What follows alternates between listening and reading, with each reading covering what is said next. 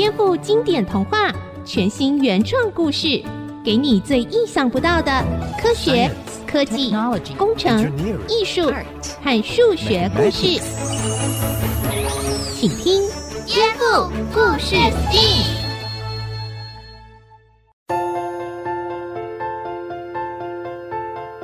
小青姐姐，为什么班上同学都说要当海贼？当海贼很好吗？呃，哈，应该不会吧？你那些同学应该是被漫画洗脑了吧？为什么呢？在现实的世界，海贼是很坏的，杀人、放火、抢钱，无恶不作。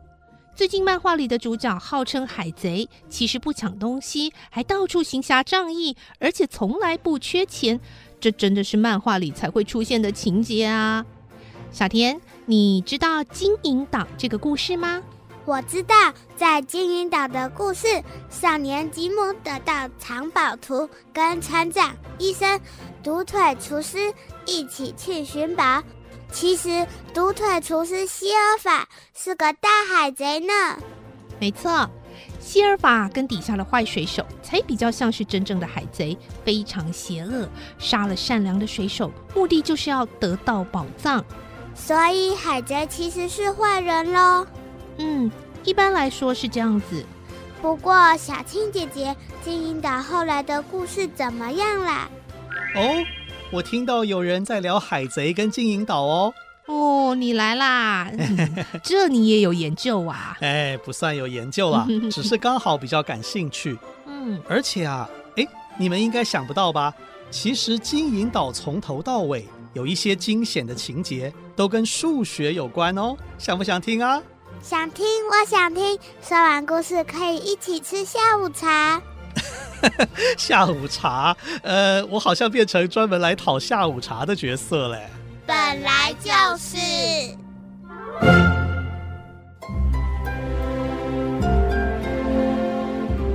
聪明又勇敢的少年吉姆，跟爸爸妈妈一起经营一家小旅社。爸爸过世之后，就只有母子俩一起经营。那时候有个老船长住在他们的旅社里，他们的日子过得很不安稳，经常担心有人会来害他，而且常常喝酒，身体不好。镇上的李富熙医生曾经警告他说：“你再喝下去啊，不用等到有人害你，你自己就会中风死了。”日子就这样过下去。有一天，一个眼睛看不见的老人来到店里，交给老船长一张纸片。老船长打开一看，吓了一跳，因为上面写着：“今晚十点钟要你的命。”呃呃，十点钟，呃，只剩六个小时了，怎么办？怎么办？他们一定是要抢我的水手箱，呃，可恶啊！老船长非常惊慌，加上长期喝酒，身体原本就很差，忽然就倒地中风而死了。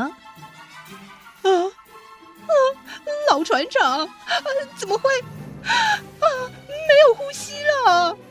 糟糕，他也没有脉搏了，就像医生说的，应该是中风死了。吉姆跟妈妈担心海贼随时会来，立刻到附近的村子去求救。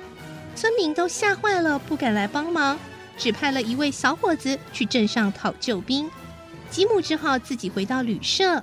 妈妈，没有人来帮忙，我们也快逃吧！不行，那个老船长还欠我们旅社不少钱，我们要拿回来。吉姆，快找找他身上有没有钥匙，我们打开他的水手箱。吉姆撕开老船长的衬衫领口，果然找到他挂在脖子上的钥匙。他和妈妈立刻跑到老船长的房间，打开了水手箱，发现了手枪、一堆杂物、一袋钱币和一个油布包。一整袋钱币里面包括了法国、意大利、英国的钱。妈妈只认得英国钱，于是挑出来一个个数。老船长欠我们一英镑，三先令又十六便士。嗯，我来算算看。一遍是，两遍是，三遍是。妈妈，来不及了啦！海贼快来了，拿着钱袋，快走吧！不行，吉姆，我只拿走他欠我们的钱，我不会多拿的。哎呦，呃，那好吧，一起数吧。我来看看怎么数比较快。哎，找不到一英镑的钱币，只好先找先令。一英镑呃等于十二先令，嗯、呃，然后。哎呦，那个妈妈太顽固了啦！哎，可是你不觉得吉姆的妈妈也有一种美德吗？她不肯拿走不属于自己的钱呢。可是应该有更聪明的方法啊！哦，小田，要是你会怎么做嘞？把钱袋拿走啊！反正老船长已经死了。把钱袋拿去交给警察或法官，跟他们说老船长欠他多少钱，再慢慢算就好了。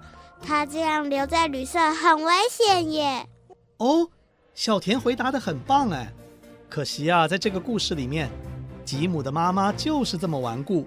吉姆呢，也不像你这么聪明，可以想到这个好办法，所以两个人就在旅社里面赶快数钱。想想看，如果是你会怎么算呢？老船长欠他们多少钱？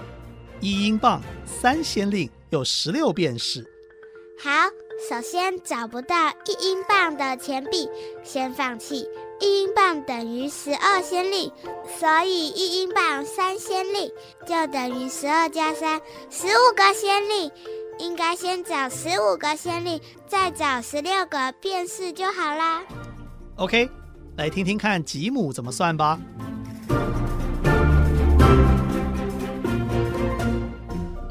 你找十六个便士，我找十五个先令，就可以赶快走了。嗯嗯，好。耶，吉姆的算法跟我一样。没错，你很聪明。但是我觉得英镑真的很麻烦耶。哦，哪里麻烦了？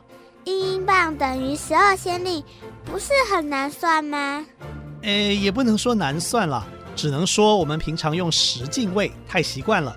才会觉得这样很难算。十进位，比方新台币啊，十个一块钱可以换一个十块钱。如果有十个十块钱的硬币呢？换一张一百块。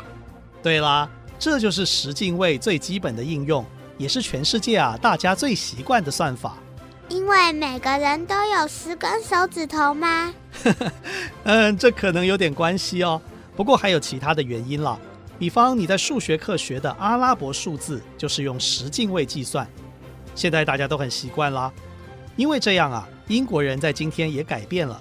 从前一英镑等于十二先令，一先令等于二十便士，所以一英镑啊就等于两百四十便士。好麻烦哦。所以啊，大约五十年前已经改了，现在一英镑就等于一百便士。这样好算多了。不过，十二进位的观念到今天还是存在于很多地方哦。比方，一年有十二个月，时钟转一圈是从一点转到十二点。那么，如果小青姐姐要你去买一打鸡蛋的话，一打是什么？等一下，虽然我不知道，但是可以猜猜看。你刚刚都在讲十二。所以一打就是十二个鸡蛋，对不对？完全正确。耶！Yeah! 嗯，不错不错，小田很棒哦。我们先休息一下，待会再继续回到颠覆故事 STEAM。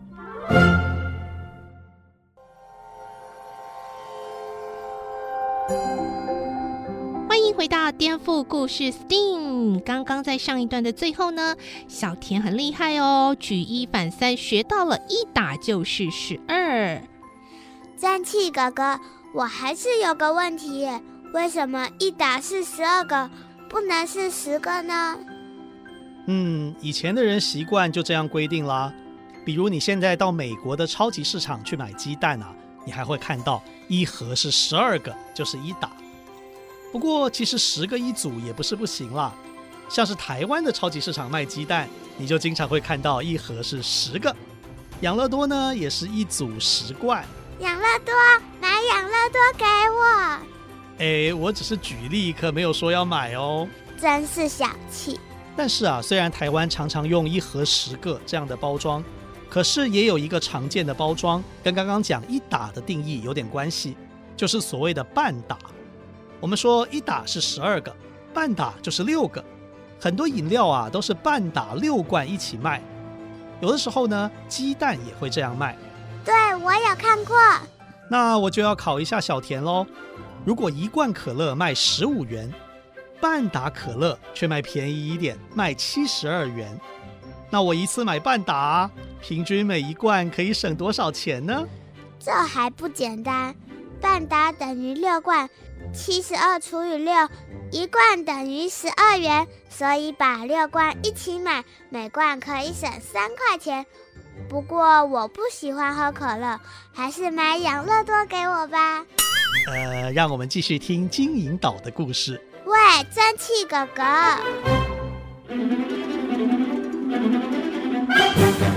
吉姆跟妈妈逃离了海贼的追杀，吉姆还顺手拿走了老船长放在水手箱里的油布包。后来才知道，那是一份藏宝图。里夫西跟一位神枪手，也就是特罗尼老爷说了这件事，老爷马上兴奋起来。太棒了！明天我就买最好的船，挑最好的水手。呃，里夫西医生啊，当随船大夫，呃，吉姆当随从，我们一起出发。呃，过不多久，呃，我们就能够在金币上翻跟斗了。特罗尼老爷很快请到了一批水手，其中有个厨师叫希尔法，虽然只有一条腿，却满脸微笑，性格开朗，常常吹着口哨穿梭在餐桌之间，大家都很喜欢他，吉姆也不例外。没想到出海几天之后，吉姆偶然躲在装苹果的大桶子里面，听到了希尔法的大秘密。当时他听到海盗跟希尔法谈话的内容是。听说希尔法，您以前是大海贼弗林特的部下，啊是真的吗？那当然啦，我在弗林特的手下可是得到了两千多英镑呢。这一次啊，请你们来就是要大干一票。听说弗林特的宝藏总共有七十万英镑呢，七十万英镑哦！哎，那我们可以分多少？当然可以分很多，啊，真的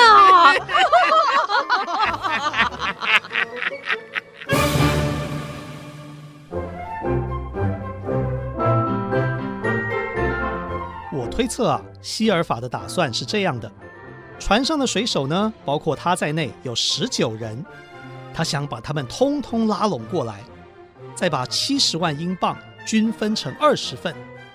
小田，七十万英镑分成二十份，这样是多少钱呢？七十万除以二十，直接算不好算，我先除以十，就是七万，再除以二。每一份就是三万五千英镑。聪明，这样西尔法自己拿两份，就是七万英镑。其他十八位水手每人一份，各得三万五千英镑。不过呢，人算不如天算，他的阴谋已经被吉姆啊偷听到了，所以吉姆也就跑去告诉特罗尼老爷啊、船长啊、医生啊，还有三名随从，这些人早就有了防备。只是，就算有防备啊，两边的人数还是差很多。船长就忍不住感叹说：“水手有十九人，我们这边只有七个人，七比十九，这一仗很难打。”听了船长的话，这边就再度印证数学无所不在。你要计算兵力、计算人手，一定要从数学开始，然后才考虑其他的因素。比方说，小田。船长说：“七比十九，哪边的人多啊？”当然是水手这边人多喽。对，所以要思考战术怎么打赢。例如，这边讲的水手不等于都是海贼哦。有些水手说不定我们可以把他争取过来帮助好人啊。比方书中有个角色叫柯雷，本来他是在海贼那边，就被船长说服，转变他的立场，站在好人这边。可是，就算这样，还是打不赢啊！别急，别急，继续听下去嘛。抵达藏宝图指示的小岛之后，船长既然知道了希尔法的阴谋，就故意跟水手说：“天气热，大家可以上岛休息一下。”耶呼！耶呼！狡猾的西尔法留了六个水手在船上，带了其他人下船。吉姆趁没有人注意，也钻进一艘小艇，上了岛，遇到怪人本葛恩。幸好发现他好像讨厌独腿的西尔法，应该不是敌人。后来里布西医生因为担心吉姆，决定带两个人上岛去找他。没想到却发现岛上有一座小木寨。嗯，这座木寨周围有两公尺高的木头栅栏，很坚固。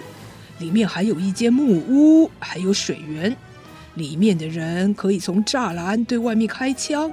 只要有充足的食物跟武器，这里啊就是最好的防守地点。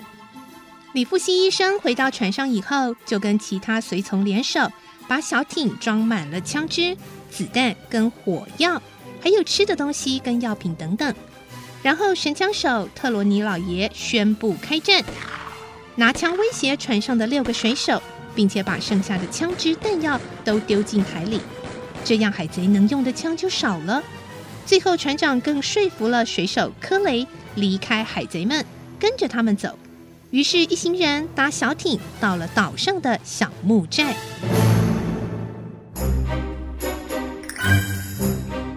现在，好人这边包括了吉姆，有八个人。船上本来有二十六个人。所以坏人剩下几个啊？二十六减八，十八个。没错，但是坏人还要再扣掉两个，因为有两个水手是好人，不肯跟希尔法合作，结果就被他杀了。啊，好残忍哦！哎，是啊。不过虽然遗憾，我们还是要回来算一下两边多少人哈。现在是十六个海贼对上八个好人，中间经过一番冲突呢，海贼又少了两个。可惜呢，特罗尼老爷的老仆人也不幸战死了。所以啦，最后当吉姆跟医生老爷他们会合的时候，你算算海贼是几个人，好人又有几个人呢？海贼是十六减二，十四个人；好人是八减一，七个人。你看，你看，随着故事情节不断的变化，我们也要一直用数学来加加减减。判断坏人跟好人的强弱形势如何？现在的人数是十四比七，坏人是好人刚好两倍。接下来啊，就是金银岛的书中最激烈的一场遭遇战了。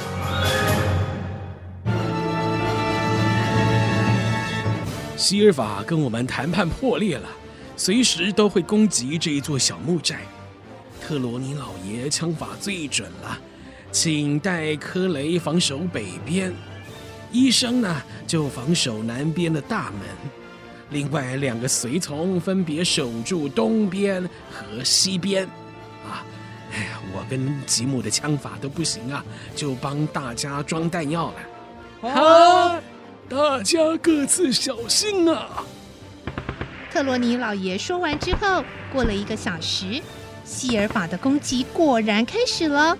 敌人来了，射击呀！冲啊！冲啊！战斗过程中，海贼被打倒了好几个，但还是翻过栅栏冲了进来。双方用刀子搏斗，一番惊险的打斗之后，好人终于把海贼打退了。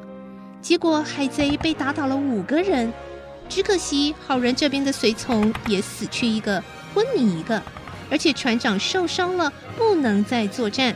总共要减掉三个兵力，所以小田，遭遇战打完之后，现在海贼跟好人各剩下多少兵力呢？海贼是十四减五，剩下九个人；好人是七减三，剩下四个人。没错，所以受伤的船长才会欣慰地说：“这么说，我们现在是四比九。”比起刚开始的七比十九，总算是好一点吧。我觉得四比九还是很难赢耶。对，所以金银岛的作者很高明，他加进了其他的因素。首先，在岛上有一种热病，海贼的卫生习惯不好啊。李富熙医生分析啊，他们很容易会得到这个热病，让战斗力下降哦。再来，海贼毕竟是坏人嘛，并不团结。自己就会起内讧，举例来说，留守在大船上有两个海贼，就因为喝醉酒啊、打架啊，自相残杀，最后一个海贼死了，另外一个受了重伤。结果后来呢，吉姆冒险登上大船的时候，因为他们已经自相残杀了嘛，吉姆就可以顺利把船开走，并且藏了起来。九减二，海贼只剩下七个人了。是的，可惜啊，吉姆后来不幸被海贼抓了。那怎么办？很奇怪，剩下的这批海贼们虽然想把吉姆杀掉，可是刚刚讲到那个首领希尔法却很欣赏吉姆。而且还保护他的性命呢？为什么呢？嗯，这个很特别的情节的转折啊，就是经典之作《金银岛》的魅力。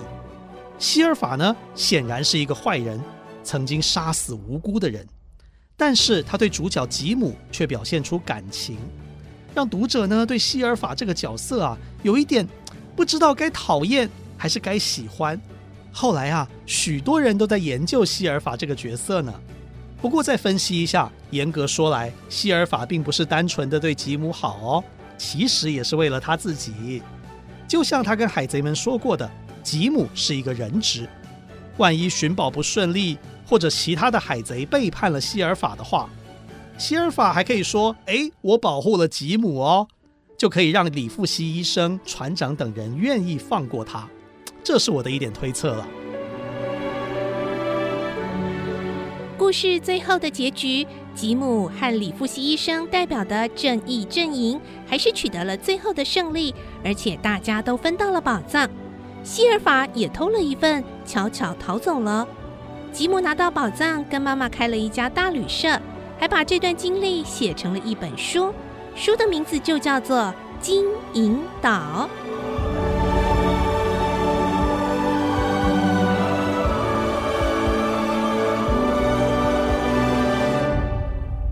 完了今天新编《金银岛》的故事，最后让蒸汽哥哥为我们访问专家吧。各位大朋友、小朋友，蒸汽哥哥在这一集的节目当中，为大家邀请到台大数学系的张海潮教授张爷爷，为我们来分析一下今天金银岛背后的数学哦。那今天我们刚刚有一个跟旧的英镑的制度有关的计算哦，就跟十二进位有关。其实十二进位，哎，还蛮常用的耶。我们时钟转一圈是十二个小时，一年是十二个月，甚至圆周三百六十度，哎，好像也是一个十二的倍数哦。这些到底是怎么来的呢？来，我们请张爷爷解答一下。各位小朋友，大家好。十二或者三百六十这类数字的出现，多半和一年有十二个月，有三百六十五天有关。大家知道，月亮绕地球一圈大约要二十九天半。所以呢，我们阴历的月份有小月是二十九天，有大月是三十天。那么地球绕太阳绕一圈呢，要三百六十五天。因此，一个太阳年大概是十二个阴历月。可是，十二个阴历月其实只有三百五十四天左右，比三百六十五天少了一些。聪明的人就在十九个太阳年中，用七个阴历的闰月来补足。比方说，像在二零二零年，我们的阴历呢有一个闰四月，阴历四月出现了两次，因此二零二零年本来阴历是五月初五的端午节就来得比较晚，是在阳历的六月二十五日。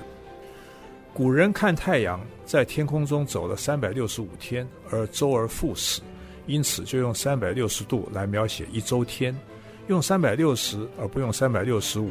是因为三百六十有很多因素，例如一周天是四个直角，因此一个直角就相当九十度。如果把一周天定成三百六十五度，那一个直角的度数就变成九十一点二五度，计算起来很不方便。又因为一年是十二个阴历月份，因此古人对太阳的位置也定出了黄道十二宫或十二星座，也就是每一个月太阳会在某一个星区。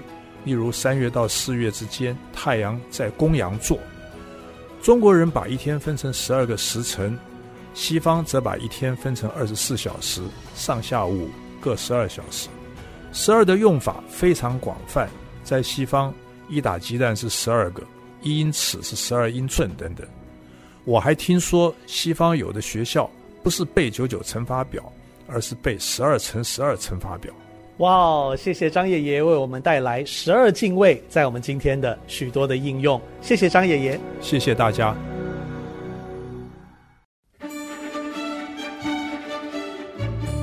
今天的故事就先听到这里了。在下一次的节目啊，我们还会带来数学故事。如果可以的话，小朋友你可以准备一盒象棋，一起体验这个故事哦。没有的话也没有关系，我们可以一起开心听故事。颠覆故事 STEAM，我们下次再见喽。